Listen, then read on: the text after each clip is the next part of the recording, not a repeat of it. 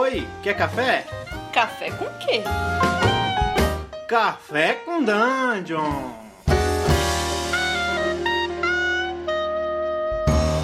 Bom dia, amigos do Regra da Casa. Estamos aqui para mais um Café com Dungeon, na sua manhã com muito RPG.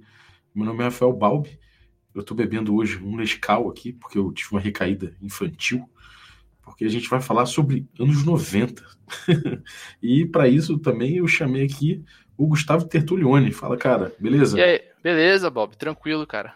Então, o que você me trouxe aqui para falar sobre anos 90 no RPG. Bom, cara, eu achei que seria um tema interessante, né? Porque se a gente parar para pensar, o RPG ele já já tá aí faz o quê? Agora devem fazer quatro décadas, né?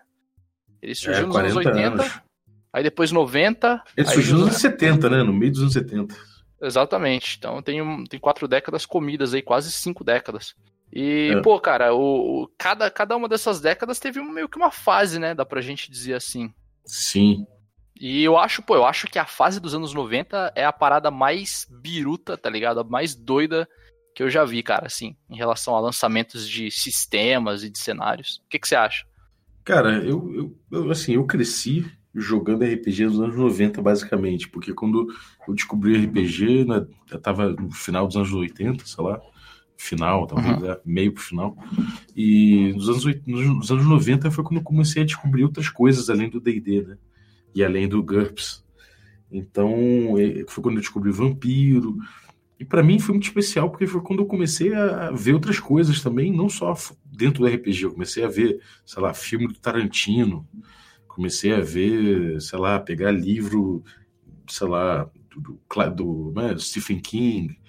Peguei o Hellraiser para ver. Enfim, você tinha muita coisa acontecendo, né? Muito filme do Clive Barker, em cima do Clive Barker. Então, tipo, Pode você- crer. você começava a pegar um- uma coisa meio de terror, com uma estética própria, que, que, que tinha muito forte nos anos 90, né? A coisa do filme trash, o, o Evil Dead, né? O, o Army of Darkness, aquela coisa toda. Acho que são características muito, muito, muito maneiras dos anos 90 que eu cresci dentro disso. Então, acho que eu posso dizer que, em termos de RPG, eu sou produto dos anos 90, sabe? É interessante, porque assim, apesar de eu achar muito doido tal, né? eu- inclusive a influência pop, né? A cultura pop, é, a que eu mais absorvi foi a dos anos 90. Eu nasci nos anos 90, cara. Eu nasci no meio dos anos 90. Então, assim, eu só fui absorver isso muito tardiamente, sacou? Eu não, eu não vivi aquela parada na época que ela tava acontecendo. Então é interessante saber o seu ponto de vista em relação a isso, que pelo jeito você viveu, né, cara? Uhum. É, cara, eu, eu, eu acho que você acaba pegando você acaba pegando uma rebordosa dos anos 90, né? Que já é uma coisa, sei lá, o fim dos anos 90 você já pega um- uma síntese do que foi, né? Quando você, sei lá, final dos anos 90, início dos 2000, você já tem isso aí sintetizado como linguagem, né? Entendi. Agora, em termos de RPG, né? Vamos botar em termos de RPG. Vamos que interessa, né? É, exatamente. O que eu senti, isso é uma experiência pessoal dentro disso, é que a gente tinha aí uma grande tendência no RPG que veio dos anos 80, durante os anos 80, que é aquela coisa do RPG clássico, né, o D&D antigo, que era muito simples, tinha uns sistemas muito pequenos, eram era rápidos de você pegar, e era um parâmetro para o mestre criar em cima. Né? A OSR veio ensinar bem como é que joga com um sistema antigo desses. Só que como tinha muito espaço de design lacônico, né, isso aí é a característica desses jogos, os mestres vieram criando muita coisa em cima. Os mestres criavam mil tabelas e sistema de dano e armadura. Cada mestre tinha um kit Hum. próprio de milhões de alterações e house rules que eles faziam para incrementar o D&D, porque tinha esse espaço, né, simplesmente. E a, próprio, a própria linha do D&D, ele virou o AD&D, né, o Advanced, e aí a segunda edição do Advanced começou a complicar ainda mais, trazer milhões de kits e milhões de regras opcionais e o, o próprio livro da segunda edição do AD&D ele é cheio, cheio, repleto de regras eh, adicionais. Então acho que os anos 80 passaram muito isso, os anos, o início dos anos 90 também tiveram essa essa grande busca pela, pelas regras perfeitas, cobrindo todas as situações, né? E aí você chega no, no, no meio dos anos 90, eu acho que culturalmente, de forma geral, quando você fala de uma década, você busca o que foi produzido a partir do meio dela, né? É, é, acredito que sim, porque antes disso tem muita influência da década anterior, né? E depois que ela começa a caminhar de fato, né? É, exatamente. E aí, nos, do meio dos anos 90 para frente, não é exatamente do meio, mas a partir de certo ponto dos anos 90, você começa a ter uma coisa que é o um movimento diametralmente oposto, que é falar, caralho, chega de regra pra caralho, isso aqui seria muito mais maneiro se eu pudesse jogar fora 90% dessas regras que vocês estão trazendo para mim nesses diversos jogos aí e pudesse fazer uma coisa diferente com isso, né? Então, você tem aí, eu acho que o maior símbolo disso é o, o storyteller, né? O Vampire, que veio com essa coisa de storytelling. Nosso objetivo aqui não é jogar um jogo, é contar uma história. Eu sou o mestre, não, eu sou mestre, eu sou, eu sou um, um narrador, né? eu sou o storyteller. E isso é uma, é uma pequena revolução no RPG. Uma pequena não, uma imensa revolução no RPG, né? Eu acho que sim, né, cara? Porque eu penso o seguinte. Uh, eu, eu, posso estar errado nisso, tá? Mas assim, o, o, conceito que eu criei em relação, em relação ao, à evolução da RPG nos anos 90 foi exatamente isso que você falou, né? Tem, tem toda. No, no começo dele tem toda aquela construção de é, um, uma porrada de regras para cobrir tudo, e aí, pum, surge o, o, o, sistema em que ele te dá uma liberdade e diz que as regras não importam, que, que são opostos né, um do outro, que é, é interessante isso. Mas você sente que a, princípio nessa década o pessoal ele usava o sistema do D&D como um esqueleto para desenvolver outros sistemas e aí a galera resolveu meter o pé e deixar de lado e criar uma parada completamente nova ou eles tentaram criar o oposto do que você tinha no D&D para sistemas novos? Cara, eu acho que é só uma reação, sabe? Eu acho que é... não é que foi uma, uma, ruptura tão grande. Você já tinha, por exemplo, o próprio Ars Mágica que deu, foi, foi o que deu no Vampire, né? A galera que, fez, que produziu é mesmo, já trazia ideias narrativas dentro, dentro dele, né? Narrativas no sentido de que a gente não fosse narrativo, mas que privilegiava a narração em vez do, do, do espectro jogo, necessariamente, né? Que tinha um objetivo de contar uma história e tudo mais. Então, acho que, na verdade, se a gente olhar, o, provavelmente, se a gente for analisar o, undergra o, o underground, né? Essa parte mais menos mainstream do RPG, você vai ver que, que provavelmente tinha muito, muito movimento nessa, nesse sentido. Só que o Vampire ele emergiu como mainstream e aí trouxe a proposta que para muita gente que não, não acompanhava o resto, eu, eu, eu incluso, é, parecia uma grande ruptura, né? Então é como se fosse um realmente fosse uma coisa que você olha e fala, cara, eu vou caminhar por um caminho que é totalmente diferente disso aqui porque eu não me identifico tanto. E, e como todo, todo fenômeno cultural, você não sabe se você adotou porque realmente concorda com aquilo ou se pareceu legal e normalmente é tudo junto, né? É, é, são as duas coisas que, da tua pergunta.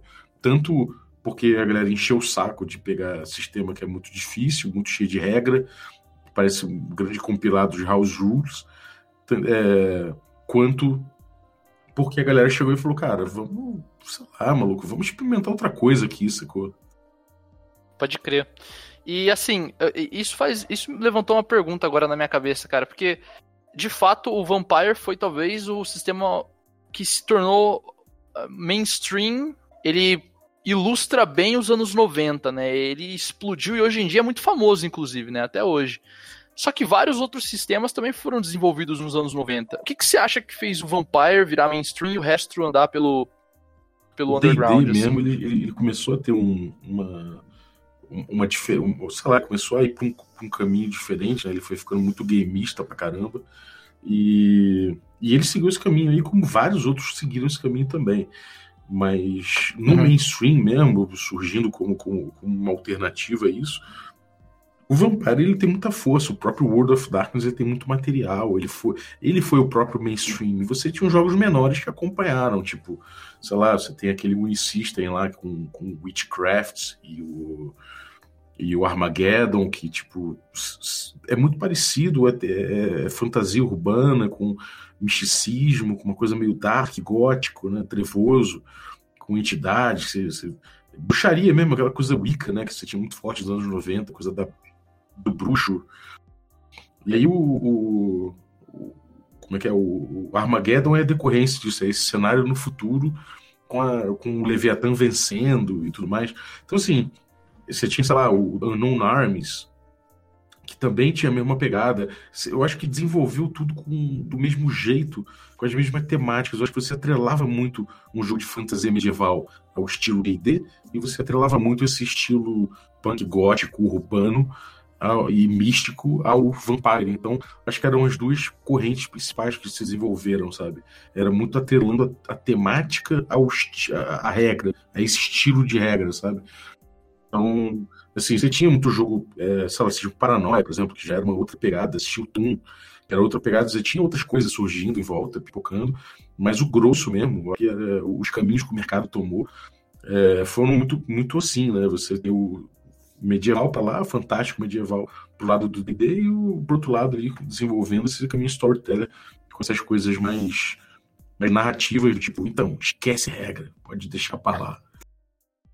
É, é, você tem razão, porque eu, eu tava lendo a, a, respeito de alguns, inclusive alguns sistemas, né? Eu tava lendo a respeito desses sistemas e lendo esses sistemas.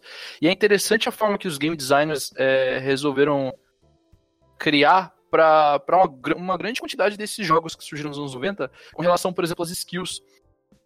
É, tem muitos, muitos desses jogos, o, o game designer ele decidiu que as skills elas ficassem em aberto saca? Pro, pro próprio player ir lá e decidir com base na, na árvore de onde ela vem. Por exemplo, você tem cinco espaços na sua ficha para definir cinco skills é, relacionadas à força. Sabe qual é? Ele, ele não te dava a parada lá no livro assim, de regra. Cara, você criava, sacou? Você, você, def, você define aí o que você quer colocar aí, sacou? É, isso, isso é engraçado, porque por mais que você tivesse essa dicotomia de, olha, eu tenho aqui um sistema hiperestruturado, com milhões de regras para tudo, e do outro lado você tinha um sistema que falava abandone o sistema, né? Você, você no fundo estava andando dentro do mesmo paradigma, né? que era que era tipo, sei lá, se pegar o cult, era um sistema cheio de, de, de habilidades, né? cheio de que usava roll 20, uhum. que usava, quer dizer, que usava o D20 e que tinha muita coisa. Você usava, você pega, pegava o sistema tipo Vampire, que tem atributo e tem habilidade também, do mesmo jeito que o D&D tinha. É. E por mais que você tivesse rolagens diferentes e tudo mais, era o mesmo espírito. Era coisa de você poder botar milhões de, de habilidades diferentes. Não deixa de ser um espaço de design que você está enchendo de regra, né? Porque cada habilidade que você coloca, de um jeito ou de outro, é um input dentro do sistema para resolver determinada situação. Então é engraçado que, por mais que houvesse essa dicotomia de vamos usar regra, muita regra, ou vamos usar pouca regra, é, estavam caminhando dentro do mesmo paradigma, né? Você acha que eles conseguiram resolver esse paradigma no, hoje nos tempos modernos de alguma forma? De uma forma elegante? Eu gosto de falar coisas de elegante, elegância. Não... Mas falar elegância sempre tem uma coisa meio estranha. É, eu mesmo às vezes falo elegância, mas é, eu gosto de falar de simplicidade. Eu acho que a, nos anos 2000 a Ford chegou esse Forge, para quem não sabe, é era um fórum, e foi com a chegada da internet que os jogadores começaram a trocar ideia, né? E essa Forge foi um dos maiores fóruns que pintaram de, de, de, jogos, e teve muito game design que começou a trocar ideia ali. E aí teve, eu acho que se constrói conhecimento assim, e chegaram à conclusão que um dos maiores defeitos dos sistemas é, narrativos, por assim dizer, que se diziam voltados à narrativa, como isso, em contraste a, a outros sistemas que eram voltados ao jogo em si, é, que eles erraram ao falar que o sistema não importa, como você falou, o sistema importa sim, e, e, e o sistema que vai pautar a tua experiência. Então, nos anos 90, eu posso dizer que, que você tem ótimos jogos, com ótimos cenários, baseados em toda essa cultura, toda essa cultura pop dos anos 90, e toda essa cultura underground também, que era muito rica. Uma coisa que existia nos 90 essa separação do, do que era underground. Hoje em dia, o que é underground? Sei lá, internet, sei lá o que é underground, mas nos 90 era muito marcado isso, aqui é underground. E os jogos narrativos eram underground, sacou? Era a galera que considerava porra, muito alternativa, era isso aí. Então, é, você pega esses jogos aí e, e, porra, essa galera errou. Essa galera fez sistemas que não eram muito bons, por isso que eles não davam muita atenção a isso, porque no final de contas, no final das contas, você podia simplesmente abrir mão dessa porra. Então, sabe, fica uma coisa que parecia até um certo desleixo é, em termos de probabilidade, estudo probabilístico, né? então às vezes em termos de estrutura do jogo. Mas que eles falam, cara, se quebrar, você abre uma foda-se, mas eu sinto isso também, lendo hoje em dia, parte desses sistemas. Mas eu, é interessante porque parece que rolou um, um, revival, né, de alguns desses sistemas aí, é, recentemente. E aí a galera acaba tendo a possibilidade de pegar o, o quão broken eram esses jogos e tentar corrigir isso, né, cara? O Vampire é um exemplo, saiu agora a nova edição, teve muita coisa de gênero que foi, foi corrigida. O Cult é outro exemplo, ele foi completamente adaptado para outro sistema, né?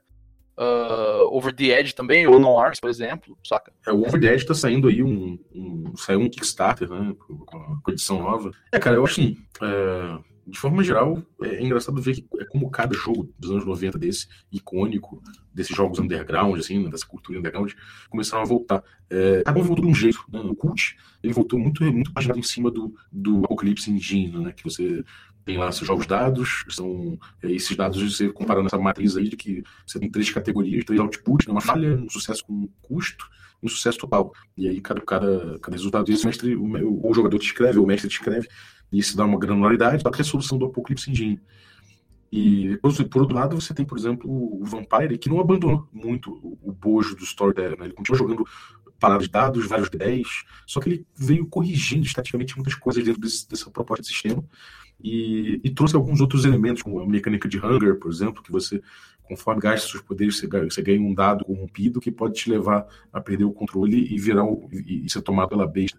Então, ele veio tomando cuidados para tentar trazer o Vampire para a experiência que ele sempre se propôs, que era ser um jogo de controle da besta interior e não um jogo de Power Rangers como era nos anos 90. Que é uma coisa por poder, né? É, pode crer. Né? De qualquer forma, né? Uma parada que. É, que ou não, o combate se fazia presente quase que o tempo todo, né, cara? Mas eu acho que isso tinha muito a ver também com, com a transição é, cultural do jogador, do, do costume que ele tinha com o AD&D para outros sistemas, sabe? Eu posso, eu posso estar completamente errado, sabe? Mas isso é o que eu vejo muito no, no cenário que é um ovo aqui na minha cidade, né? O pessoal, eles sempre foram muito acostumados a jogar é, Dungeons and Dragons. E quando eles jogam algum outro sistema, eles tendem a seguir um comportamento similar, entendeu? É, então, talvez o, o, jogador de Vampire dos anos 90, ele, ele tendia a seguir alguns alguns vícios é, gameistas que vieram do D&D. Você acha que faz sentido isso, cara? Faz sentido, mas hum, talvez não fosse culpa dos jogadores, sabe? Nem do D&D. Eu acho que se você olhar o livro do Vampire, ele tem vários vícios. Por exemplo, os Vampires se organizam em correr, os, os, os werewolves, né, os lobos, os lobisomens, se organizam em packs, sei lá, em, como é que é? Em, Matias, né? O, enfim, você começa que você coloca já a ideia, a galera em grupo, numa ideia de grupo de D&D, né? Por que, que vampiros, que são seres das cidades, que são naturalmente muito menos gregários, são mais individualistas, por que eles andam em, em, em um grupo tão fechado? Eles dormem juntos, eles ocupam o mesmo lugar, parece até que é um. Sabe, é, tem casos, inclusive, que a galera constrói quase forte porque, afinal de contas, eles não querem ser invadidos. Mas você olha, cara, fala, isso, isso me soa tanto D&D já, sabe? É, você tem sistemas de, de, combate muito bem elaborados, você tem combos que você consegue fazer se você olhar um Vampire, ou se você pegar o Wim System, sabe? Você, você tem essa coisa do... Esse, esse, essa herdada do D&D no próprio sistema do vampiro. Porque, justamente como eu falei, eles não saíram do paradigma que o D&D trouxe. Então não é culpa dos jogadores nem culpa do D&D, porque esses jogos eles, o, o que eles sub, trouxeram de subversivo não foi o próprio paradigma de jogo, foi na verdade falar, cara, abra mão dessa porra se você quiser. Mas no fundo isso aí é, é problemático, até porque é, por mais que ele fale que isso é o mestre faz isso pro bem da história, né, você está dando ao mestre um poder que que o D&D sempre deu, de certa forma, é, quer dizer, não que ele sempre deu, mas que ele sempre permitiu ao mestre, que é assumir o poder tirânico, se ele assim quiser, né? que é o mestre falando o que é melhor da história. E isso não é uma coisa do mestre, né? isso é uma coisa do grupo. Então, são dois sistemas que, que inclusive, tem, sofrem do mesmo problema, que é delegar ao mestre um controle narrativo exacerbado e, e, tipo, de forma quase declarada, né? Tipo, no, no caso do D&D, por mais que o Gaix falasse que as regras eram parâmetros e o que mestre decidia tudo, é, isso levava muito jogador a chegar e mais para si e falar, cara, eu sou o, o, o demiurgo aqui, eu vou controlar esses, essas, peças, essas meras pecinhas de barro aqui na minha frente, sabe? E no Vampire era, era, o, o cara que era o diretorzão de, de, de cinema, né? Não, eu sou o Tarantino e meu jogo vai ter altas cenas aqui. Em ambos os casos, são, é uma década que você estimulou uma figura de mestre que é extremamente problemática. Né? Mas você acha que o resultado final disso rendeu bons frutos? Quer dizer, você acha que tudo que a gente passou na cena do RPG nos anos 90 resultou em alguma coisa boa hoje no futuro? Ah, sem dúvida, cara. Eu acho que o resultado da Forge é, não teria sido esses jogos é, que verdadeiramente narrativistas, né? Que, que, que, que pegam essa coisa da distribuição do controle narrativo e tudo mais. Se não fosse esse primeiro impulso do vampiro, eu acho que o vampiro ele foi uma adolescência necessária, sabe? É como se você olhasse para tudo aquele, aqueles valores que pai trouxesse e você não propusesse nada novo, na verdade. Você só se rebela contra ele. O que combina muito, inclusive, com o Vampire, porra, que é. É, faz todo sentido, né, cara? o Vampire, inclusive, ele é adolescente no cenário, né? Você tem ali é, gangues que parecem tribos urbanas que você entra pra se sentir pertencendo àquilo, sabe? É, ele é total adolescente, cara, total. É, um, ostenta símbolos do seu clã, sabe? Que é tipo, não, porque eu sou punk, o outro é gótico, eu sou, meu clã é dark porque eu sou nosferato, não sei o quê. Então ele, ele tem um sentido de pertencimento, uma coisa de rixa urbana que é muito adolescente. Acho que o, esse paralelo com, com a coisa do sistema acho que procede muito. Os, esses jogos dos anos 90 é, que trouxeram essa revolução do storytelling, eles simplesmente não trouxeram nada novo a não ser uma insatisfação com o que já tinha aí, né? E aí eu acho que nos anos 2000 você trabalhou claro. melhor, você amadureceu melhor essa ideia, né? E aí veio toda essa geração Forge aí que foi muito importante, eu acho, para RPG. E que eu acho que inclusive influenciou a Forge, inclusive, por mais que que digam que não, tal, a, própria OSR, é, eu acho que tá na internet, tá tudo no mesmo contexto, então acho que a OSR também é, resgatou os jogos antigos com um pouco de uma visão que se discutiu bastante na Forge também, sabe?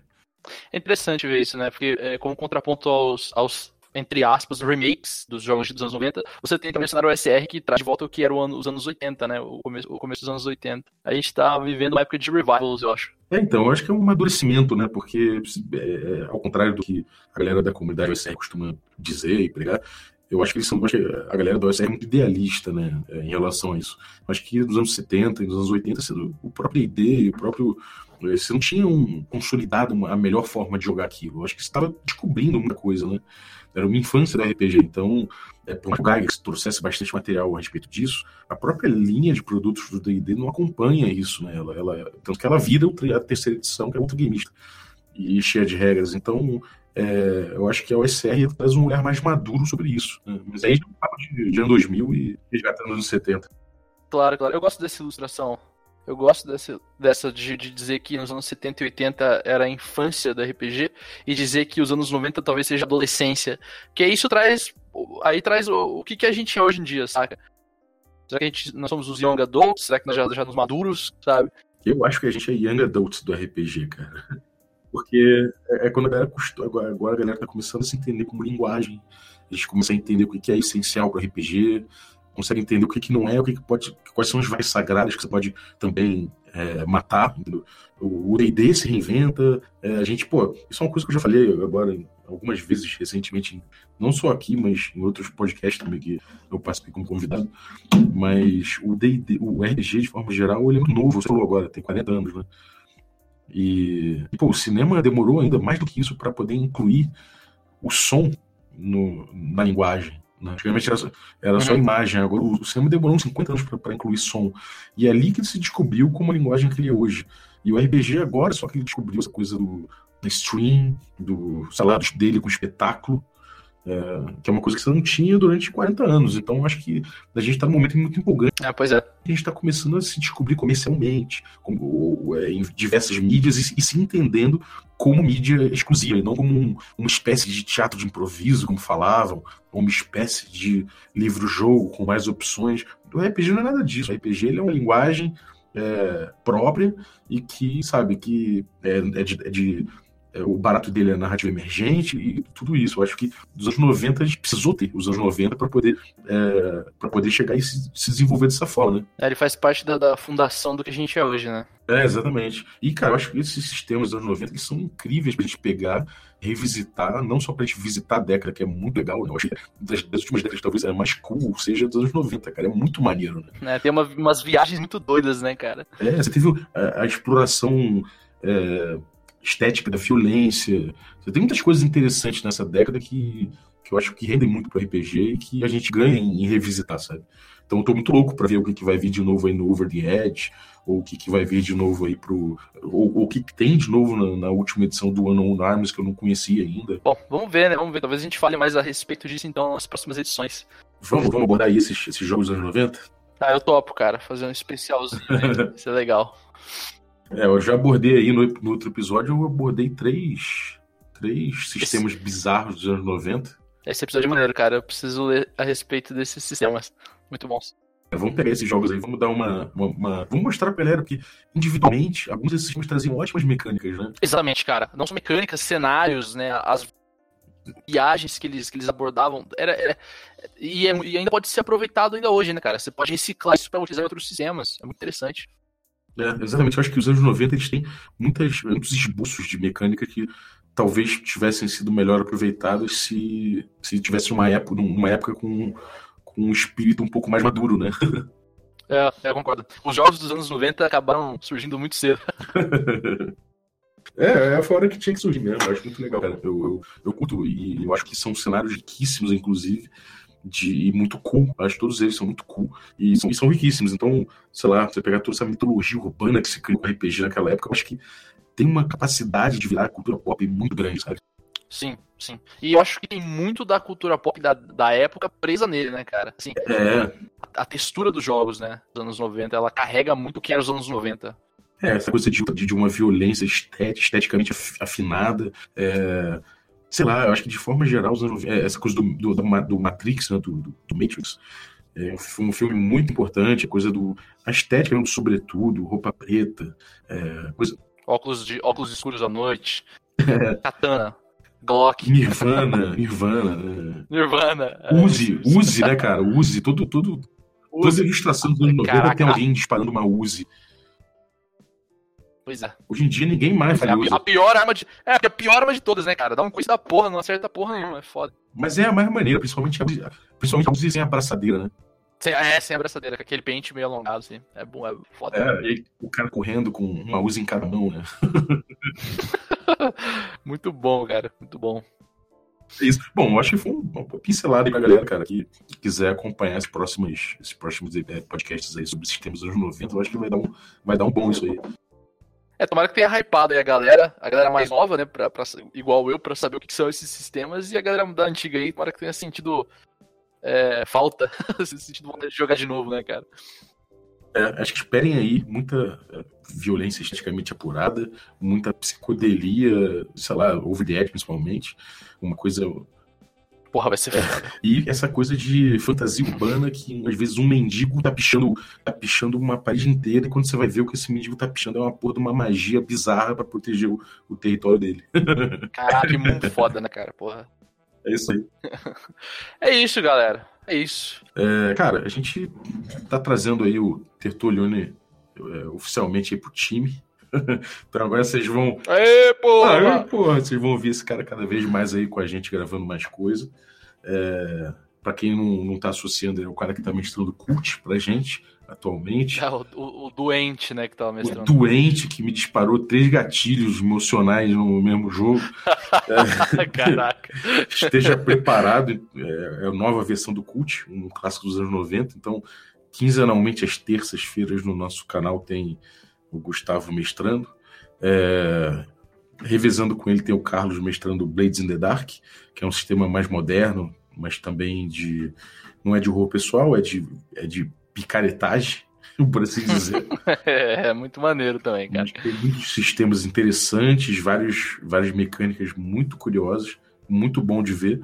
É, fora isso, você está ouvindo na quarta-feira, tem nosso stream presencial ao vivo com o nosso D&D, quinta edição, segunda temporada da campanha de Magic Punk. Magic Punk! Estamos de volta! Queria Voltamos. estar em São Paulo para jogar essa porra, cara. Porra, animal, animal esse Tem que jogo. sair de Cosmópolis, amigo. é, e aí, cara, fora isso, tem nosso canal no YouTube aí com a palavra greyhawkiana e o culto greyhawkiano do 20 prometido. Você pode olhar e participar do nosso culto lá, doar seus 20% de XP, seus 20% de ouro. e, e também o regra, da, o regra da rua, que a gente toma uma birita e fala de RPG. Tudo gravado no YouTube. Fora isso, nossas redes sociais também, que você pode chegar lá e, e aproveitar conteúdo diverso que a gente posta.